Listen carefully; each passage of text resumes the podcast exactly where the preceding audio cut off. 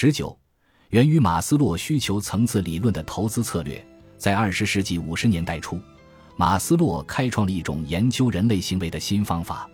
他并没有像当时的大多数研究者那样专注于精神病患者，而是研究榜样人物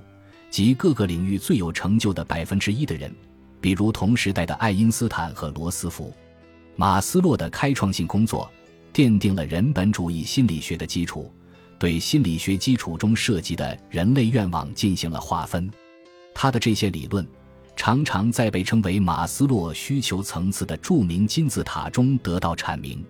马斯洛需求层次的金字塔跨越了五类需求，我们可以将其归结为三个类别：对食物、住所和安全的需求，这是生存的基本需求；对家庭。友谊和亲密关系的需求，这种需求能够营造出一种归属、友爱和包容的氛围。金字塔的顶端为对自尊和自我实现的需求，它被定义为追寻兴趣的需求。这些兴趣或许包括慈善及为他人服务。马斯洛对这五类需求进行了简洁的表述：一个人能够成为什么样的人，他就必须成为那样的人。乍看之下。马斯洛的需求层次似乎与投资策略无关，但是，如果你将风险定义为未能满足你的财务需求或财务目标，那么马斯洛需求层次理论便为我们提供了如何实现这些财务目标的方法，以及未能达成目标的应对策略。把马斯洛需求层次模型作为指引，每位投资者都可以对自己的财务目标进行分类和优先排序。基本目标：安全和住所，确保自己免于焦虑或贫困的袭扰。风险包括失业、健康问题、死亡、事故等。为了实现你的基本目标，你必须建立一个安全体系，以保护你免受包括极端市场波动在内的上述各种风险的影响。换句话说，你必须拥有一定程度的安全保障。重要目标：从同龄人中脱颖而出。这使得养育或支持你的家人、配偶和同龄人的努力没有白费，而且能够形成一种正向激励。为了实现你的重要目标，在维持你当前生活水平方面，你必须抱有必胜的信心。换句话说，你必须稳扎稳打。梦想目标：追求梦想和实现梦想的方式包括继续深造、开办企业或扩大企业规模、慈善捐赠与旅行。为了实现你的梦想目标，你或许不得不将资金配置到一些非盈利性项目中，或者是在不利情况下有可能导致灾难性损失的投资组合中。因此，你对梦想目标的追求必须按大小是当地加以分类，以清醒地认识到投资于此类特殊组合的资金有可能全部亏损。驾驭财务目标的方法之一是列出一个清单，将它们分为基本目标。重要目标和梦想目标，并且将每个目标对标为一系列的现金流，从而实现成本的量化。当然，养老并不是存钱的唯一目标。存钱的其他目标包括为孩子教育储备教育资金、购买一辆新汽车、购买或续租一处度假居所，或者开办一家企业。不同的人会将相同的目标划分到不同的类别。这种优先次序安排取决于多种因素，比如你的年龄、你手头拥有的资金，以及一个人的基本需求可能是另一个人的更高层次需求等等。下面我们假设你只有退休这么一个基本目标，与其求助于一个退休计算器，并且被可能存在缺陷的假定引入歧途，还不如用一种计算你的最低资产净值的简单方法予以替代。这种方法只需要一个单一的关键假设：你的投资收益率与通货膨胀率一致。这一假设让你能够轻松地计算出用美元限制来表示你在退休时需要多少钱。这种方法极大地简化了计算过程，并且对于市场低迷时期撤回资金所带来的负面效应也起到了重要的缓冲作用。经济学家把这种方法称为用今天的购买力来计算或不变购买力法，我把它称为零贴现法或真正简单的退休计算。每个数字都被简化为当下所需要的金额限值，因此每个目标在购买力上都是可以直接量化的。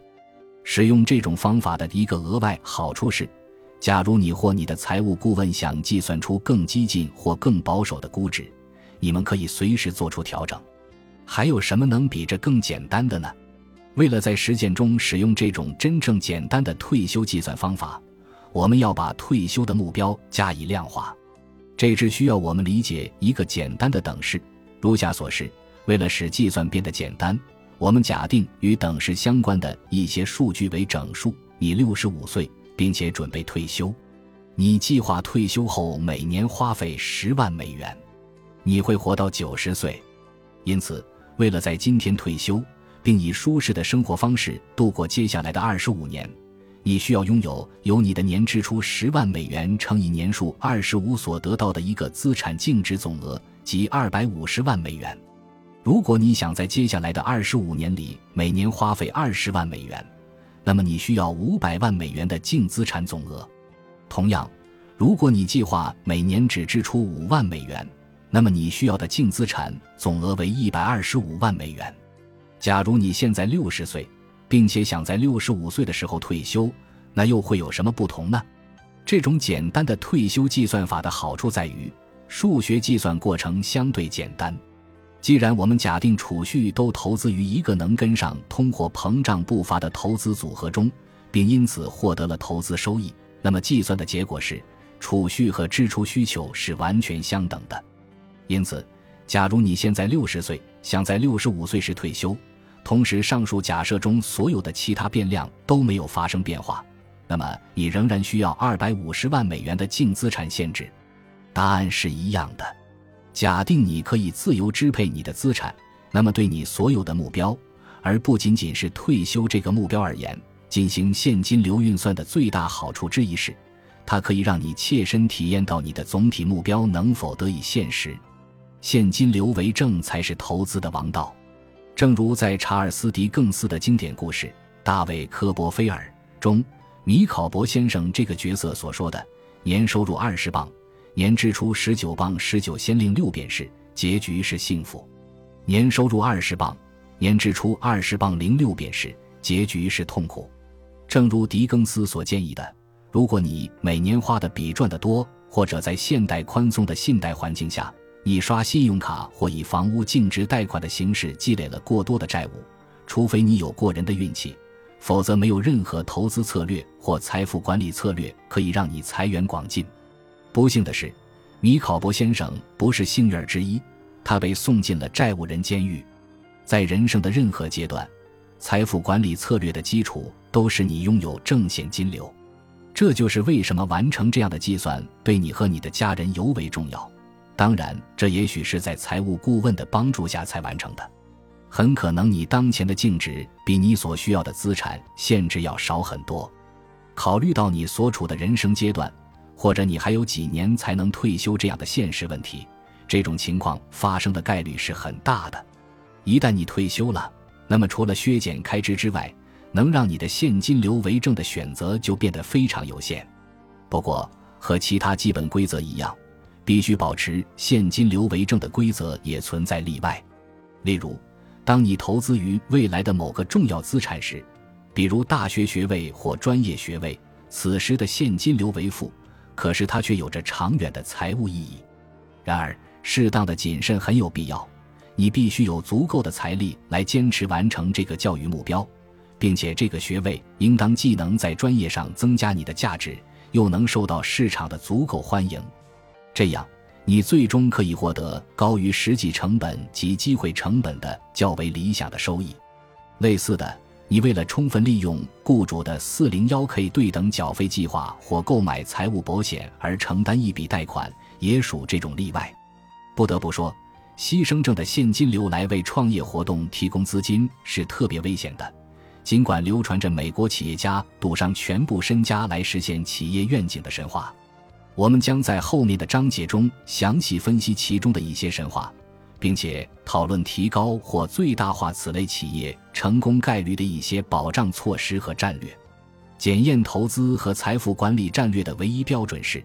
他们能否有效地使你的基本目标免受金融市场波动的影响，同时让你的重要目标得以实现，并且保留实现你梦想目标的可能性。此外，